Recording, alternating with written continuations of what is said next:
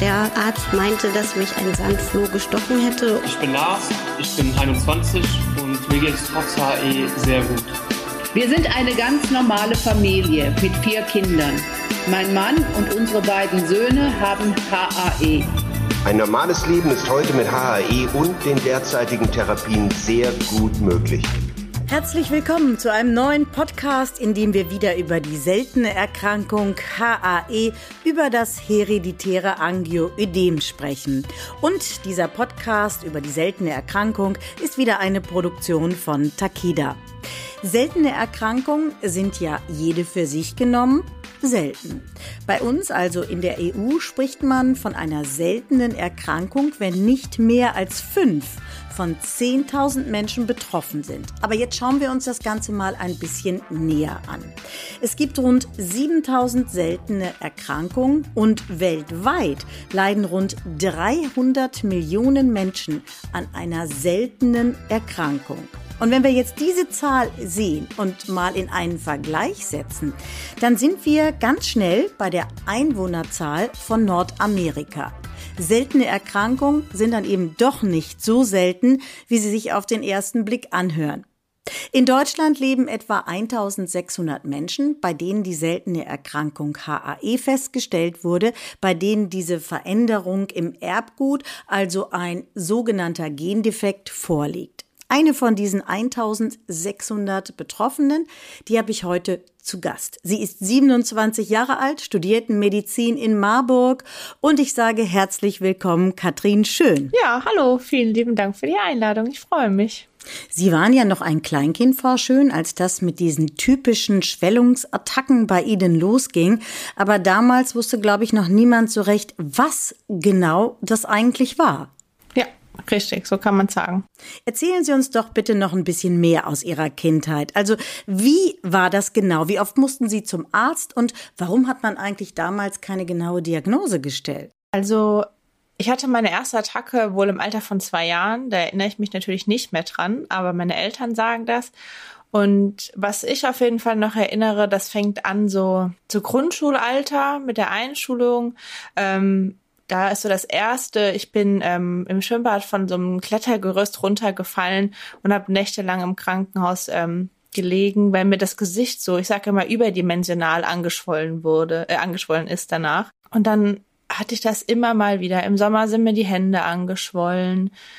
Mit der, mit Beginn der Pubertät oder noch einen Ticken vorher fing das an, dass mir alle zwei Wochen ähm, einfach sehr, sehr übel geworden ist. Ohne ersichtlichen Grund. Ähm, dann war man drei Tage außer Gefecht gesetzt und dann ging es ganz normal weiter. Und in der Zwischenzeit haben wir halt zig Ärzte aufgesucht, verschiedene Untersuchungen gemacht, bis dann am Ende die Diagnose gestellt wurde. Und dann kam es ja sozusagen knüppeldick, Frau Schön, wie man so sagt. Dann wurde sogar der Blinddarm bei Ihnen entfernt. Ja, genau. Das war ähm, 2005 im Urlaub in Holland. Ähm, da hatte ich dann im Nachhinein jetzt gesehen eine Attacke im Magen-Darm-Bereich, wahrscheinlich der Blinddarm möglich. Und ähm, genau, da wurde man dann der Blinddarm entfernt, weil die Diagnose der Blinddarmentzündung gestellt haben. Es wurde danach nur leider erstmal schlechter und nicht besser. Aber der ist jetzt raus. Wann wurde denn dann bei Ihnen ganz genau die Diagnose gestellt? Wann hat denn ein Arzt gesagt, ja, Frau Schön, Sie haben HAE? Die Diagnose wurde dann ähm, mit 14 gestellt. Und das war ein Zusammenspiel von mehreren teils glücklichen und unglücklichen Zufällen, die dann am Ende zur Diagnose geführt haben. Nicht wenige Patientinnen und Patienten beklagen, dass sie im Laufe ihrer Ärzte-Odyssee. Und das klingt bei Ihnen ja auch so nach einer Ärzte-Odyssee, Frau Schön. Die beklagen, dass sie zwischenzeitlich dann auch nicht mehr ganz ernst genommen wurden, zumindest was ihre Schmerzen betrifft. Da wurden dann von den Ärztinnen und Ärzten ganz andere Dinge vermutet. Zum Beispiel, naja, das ist etwas Psychosomatisches. Ist das bei Ihnen auch so passiert? Das kann ich auch bestätigen oder finde ich mich auf jeden Fall wieder. Also so wurde ich oft abgestempelt als halt ein sehr sensibles kleines Kind. Ähm, ob das jetzt die Bauchattacken waren oder ähm, ich hatte auch zum Beispiel echt Probleme mit dem Einnässen als kleines Kind und rezidivierende Harnwegsinfekte, was auch im Nachhinein alles Attacken gewesen sind. Ähm, und das wurde alles auf die Psychoschiene geschoben. Und auch meine Eltern Also es wurde dann auch mal meiner Mutter die Diagnose an den Kopf gesetzt, dass dieses Kind halt vielleicht einfach nicht genug Liebe zu Hause bekommt. Also wenn man sich das jetzt mal vorstellt, rückblickend, was das für eine Belastung für eine Familie war, insgesamt, und dann natürlich auch, was das alles für Sie bedeutet hat, war es dann schlussendlich eine Erleichterung, als Sie erfahren haben, ja, es gibt eine Diagnose, ich habe eine seltene Erkrankung, die hat auch einen Namen, nämlich HAE? Ja, ähm, auf jeden Fall. Und so ein bisschen teils, teils. Man konnte, also das, dieses, wir sagen immer, das Kind hatte einen Namen. Man wusste immerhin, was es war. Teilweise, was es auslöst. Und ganz entscheidend, man konnte was dagegen tun. Jetzt ist ja das hereditäre Angioödem eine Krankheit, die maßgeblich vererbt wird. Nicht immer, aber meistens. Wie war das denn bei Ihnen, Frau Schön? Hat man da erstmal genauer in die Familie geschaut? Hat man eine Familienanamnese gemacht? Ähm, auf jeden Fall. Die ist ähm, aber negativ. Also ich bin eine von den seltenen, seltenen. Ähm, bei mir hat es keiner aus der Familie. Ich bin die Erste. Das ist wirklich spannend. Das hatten wir in den vorangegangenen Podcast-Folgen tatsächlich auch noch nicht. Es gab da immer eine, ich nenne das jetzt mal so, familiäre Verbindung. Wie hat denn dann, Frau Schön, Ihre Familie reagiert? Sie haben ja, glaube ich, auch noch kleinere Geschwister. Genau, ich habe noch zwei jüngere Geschwister. Mein Bruder ist zweieinhalb, meine Schwester siebeneinhalb Jahre jünger als ich. Ja, so ganz habe ich das auch nicht mehr im Kopf, wie sie damals reagiert haben. Das war irgendwie dann doch für alle schon irgendwo doch eine Art Schreckensnachricht. Man war so ein bisschen, ich sage jetzt mal, benommen vielleicht. Ähm, ich weiß auch noch, dass meine Mutter mir damals verboten hatte, sogar das zu googeln und richtig nachzulesen. Sie haben das natürlich gemacht und dann sieht man ja die Bilder von diesen extremsten Schwellungen im Gesicht etc. Ähm, aber wir haben das insgesamt sehr gut gemacht und ich bin da ähm, einfach also meine Familie hat das, wir haben das als Familie sehr gut gemacht, also auch mit meinen kleinen Geschwistern, die da mit Sicherheit auch ein paar Nachteile von getragen haben, weil es dann doch häufiger mal um die große Katrin ging und nicht um die beiden. Jetzt muss ich mal bei der angehenden Medizinerin genauer nachfragen. Sie sind ja bereits im praktischen Jahr. Erklären Sie uns doch mal bitte, liebe Katrin, schön das Ganze medizinisch gesehen. Sie haben vorhin gesagt, ich bin ja eine seltene unter den seltenen. Also bei den meisten findet man diesen Gendefekt in der Familie, der weiter vererbt ist. Bei Ihnen ist das aber, ich glaube, das nennt man eine Spontanmutation, oder? Ja, oder neue Mutation kann man es auch sagen, genau. Bei wie vielen Betroffenen kommt das vor? Also mir wurde damals gesagt, dass 20 bis 25 Prozent der Fälle sind Neumutationen. Ich glaube, das hat sich auch bisher noch nicht verändert, so von den diagnostizierten Patienten. Jetzt haben wir vieles aus Ihrer Kindheit, aus Ihrer Jugend gehört, natürlich auch von Ihrer anfänglichen Ärzte-Odyssee. Wie sieht denn Ihr Alltag heute aus? Mein Alltag sieht, würde ich sagen, eigentlich normal aus, wie bei fast jedem anderen auch. Ähm, vor allen Dingen dadurch, dass es jetzt neue Therapieoptionen gibt. Ähm, also ich bin auf einer Langzeitprophylaxe seit Anfang letzten Jahres, aber auch davor schon. Ähm, als man im Akutfall behandelt hat, ähm, war das schon ein immenser Unterschied zu vor der Diagnose, wo man ja gar nicht therapieren konnte, ähm, an Lebensqualität, die man dazu gewonnen hat. Und selbst da war ein Alltag schon relativ normal möglich. Wir haben vorhin schon darüber gesprochen, Sie sind Medizinstudentin, jetzt im praktischen Jahr im Krankenhaus, also angehende Medizinerin. Hat denn Ihre Erkrankung eigentlich Einfluss darauf gehabt, dass Sie gesagt haben, ich möchte Ärztin werden? Ja und nein. Also ich habe nicht das Medizinstudium angefangen mit dem Ziel, HE zu behandeln oder irgendwas mit der Krankheit so in die Richtung zu machen. Dann aber auch wiederum ja, weil ich aufgrund der Erkrankung meinen eigentlichen Wunsch nicht machen wollte und musste mir dann ja was anderes überlegen. Die logische Nachfrage meinerseits ist jetzt natürlich, was wäre denn Ihr eigentlicher Berufswunsch gewesen? Ich wäre sehr gerne Meeresbiologin geworden, also aktiv auch mit Tau. Und da wurde mir damals dann gesagt, das ist ähm, keine gute Idee mit dem Angioidem. Das sollte ich nicht machen. Und wie wäre das heute? Da muss ich doch mal rein hypothetisch nachfragen. Mit den neuen zur Verfügung stehenden Therapien wie der Prophylaxe könnte das ja anders sein. Das kann ich jetzt nicht sicher sagen. Ich könnte mir aber vorstellen, dass es dadurch auf jeden Fall eher möglich wäre als vorher. Jetzt haben Sie, Frau Schön, schon zwölf Semester Medizinstudium hinter sich gebracht. Wissen Sie denn schon, welche fachärztliche Richtung Sie mal einschlagen wollen? Äh, das weiß ich tatsächlich noch nicht so ganz genau. Ähm, Im Moment steht aber die Tendenz eher in die Richtung Forschung dann doch. Muss jetzt nicht das Angehördem sein, aber grundsätzlich eher die Forschung als die Patientenversorgung. Aber schauen wir mal. Weiß denn eigentlich die Klinik um ihre Erkrankung? Die wissen Bescheid. Ähm, zum Teil wird das dort ja auch behandelt. Ähm, und auf meiner Station weiß das auch jeder. Also ich gehe da auch offen mit um und es ist auch wichtig, dass die Leute das wissen. Und unter anderem kann man dann den einen oder anderen auch auf diese Krankheit aufmerksam machen. Was wir hier ja mit diesem Podcast auch tun. War das eigentlich bei Ihnen immer so? Als Sie mit 14 Jahren die Diagnose HAE gestellt bekommen haben, sind Sie damals dann schon ganz offensiv mit Ihrer Erkrankung umgegangen? Ich stelle mir das nicht nicht so einfach vor. Dann in der Schule, zumal dann begann ja auch die Teenagerzeit. Ja, anfangs noch nicht. Ich habe mich da am Anfang auch selber sehr verschlossen. Ähm, es gibt ja die Patientenvereinigung und ähm, Treffen mit anderen Patienten und ich habe das ähm, sehr stark abgelehnt und erstmal zwei Jahre lang gar nicht gemacht. Dann habe ich mich so langsam mal getraut und mit meiner Mutter dahin gegangen. Das war okay, habe dann trotzdem erstmal wieder ein bisschen Ruhe gelassen und ich würde sagen so ja, kurz vorm Abi habe ich angefangen, mich dann damit mal richtig auseinanderzusetzen. Und auch zu ähm, der vorigen Schulzeiten. Es wussten die Lehrer, damit die wissen, was im Notfall zu machen ist. Meine engsten Freunde, die Familie, aber ähm, sonst habe ich dann nicht drüber gesprochen. Jetzt ist die Pandemie immer noch nicht beendet, obwohl in vielen Ländern in Europa die Infektionszahlen fallen und nicht mehr steigen. Aber in den Krankenhäusern gelten ja immer noch besondere Covid-19-Hygiene-Vorsichtsmaßnahmen.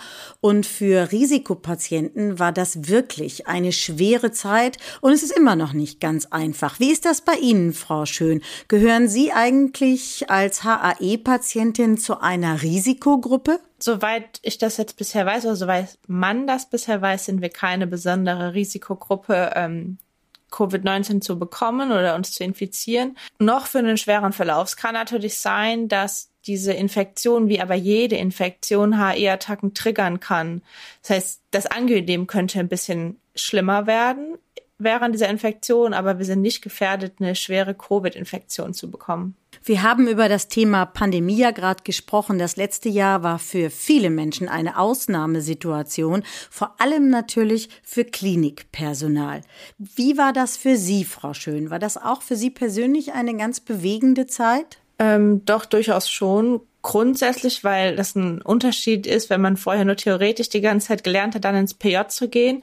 Und das läuft jetzt halt auch nicht normal ab oder unter normalen Umständen. Das war ein bisschen herausfordernd und man musste sich ja schon auch umstellen. So diese normale Arzt-Patienten-Versorgung ähm, oder Kommunikation war nicht mehr gewährleistet. Man konnte ja auch so nicht so viel machen.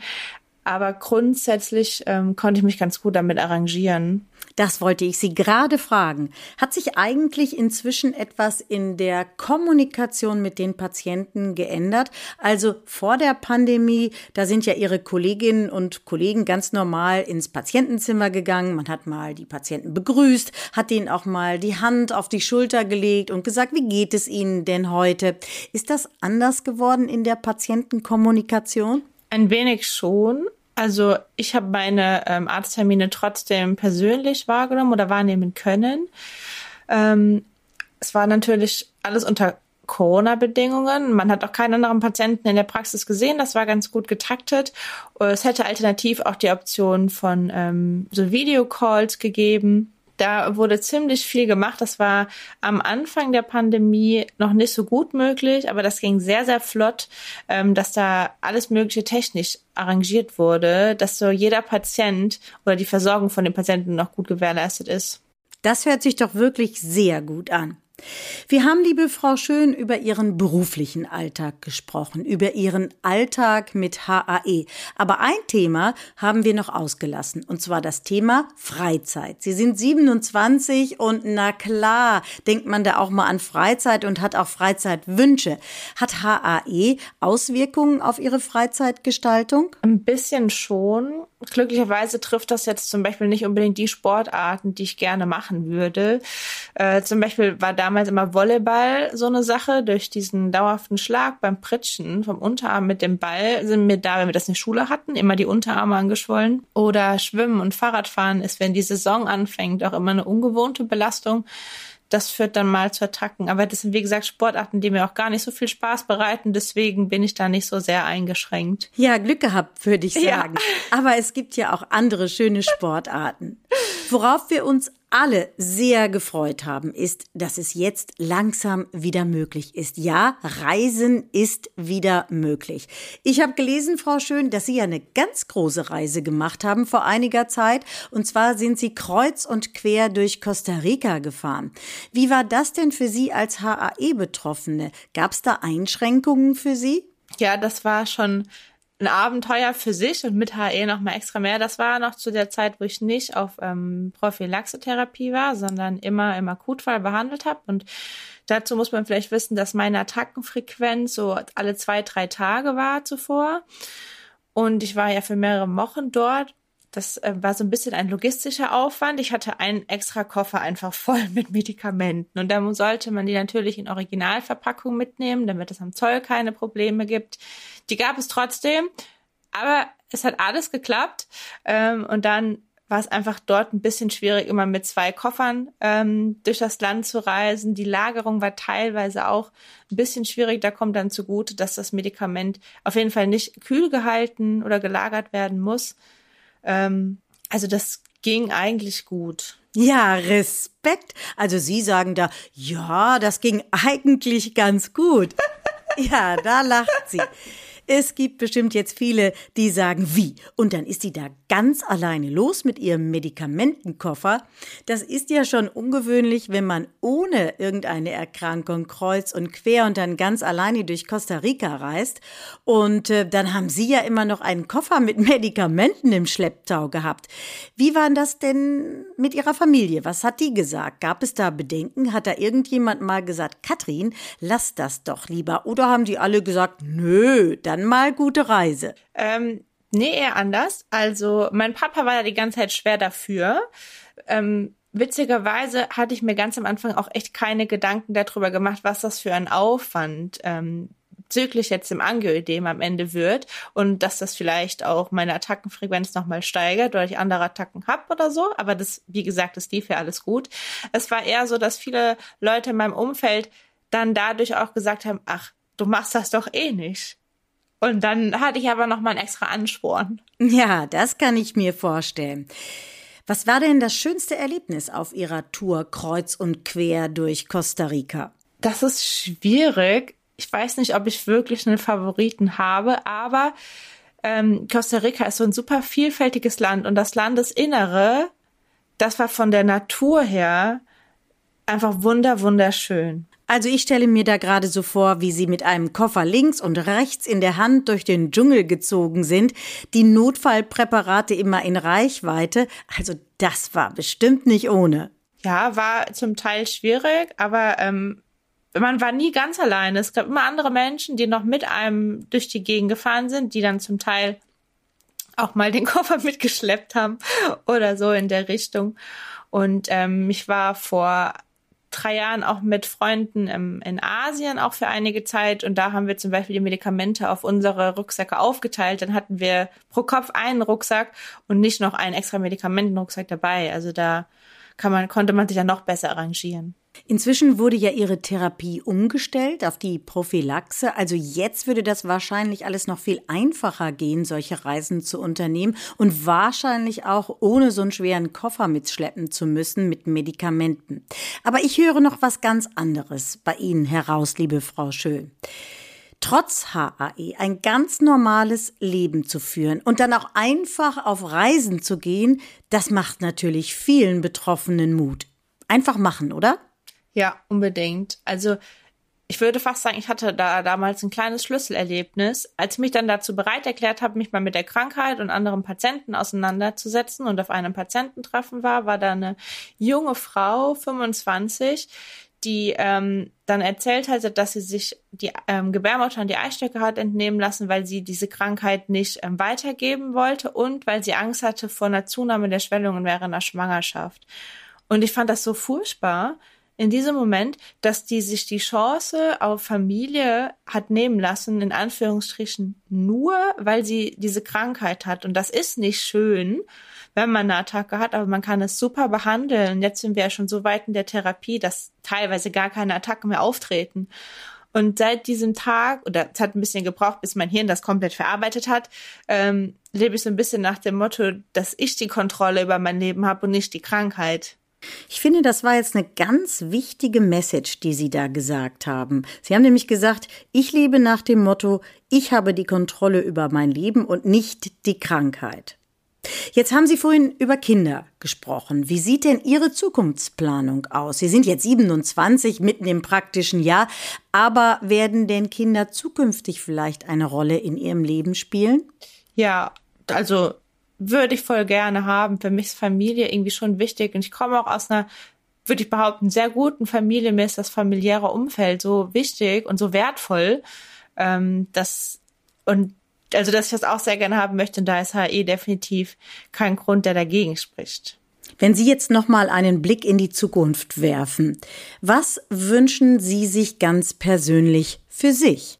Wenn ich jetzt so in die Zukunft blicke, für mich persönlich, würde ich mir wünschen, dass die ähm, Therapie, diese Langzeitprophylaxe weiterhin so gut wirkt und ich auf jeden Fall nicht zurück in meinen alten, meine alte Attackenfrequenz rutsche, weil ich dadurch wirklich ich ein normales Leben habe. Man muss sich alle zwei Wochen mal spritzen, aber man hat keine Attacken mehr und ist einfach eigentlich nicht mehr richtig krank. Wir haben heute viel aus Ihrem Alltag mit HAE gehört.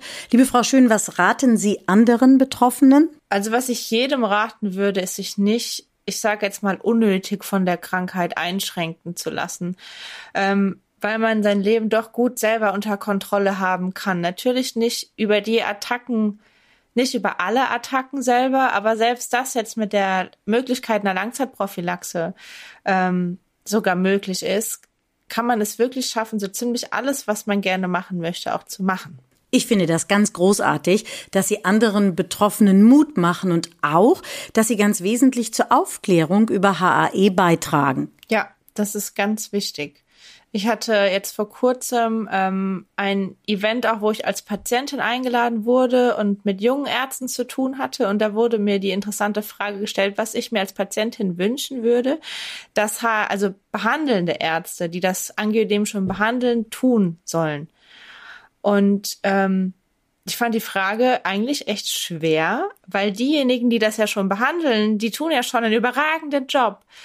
Und wichtig ist einfach, dass immer mehr Ärzte diese Krankheit überhaupt kennen, damit die, die halt ihre Diagnose noch nicht haben, und es dauert zum Teil einfach viel zu lange, ihre Diagnose bekommen. Das war jetzt so ein richtig schönes Schlusswort. Ich sage an dieser Stelle ganz herzlichen Dank und auf das all Ihre Zukunftspläne in Erfüllung gehen, Frau Schön. Ich habe zu danken. Und wenn Sie mehr erfahren wollen über das hereditäre Angioödem, über Symptome, über Auslöser, über die Vorbeugung von HAE-Attacken, aber auch über die Behandlung akuter Attacken, über HAE-Anlaufstellen, dann empfehle ich Ihnen jetzt zum Schluss noch die Website Leben mit HAE www.ftf.de. Danke fürs Zuhören und ich sage jetzt Tschüss, bis zum nächsten Podcast.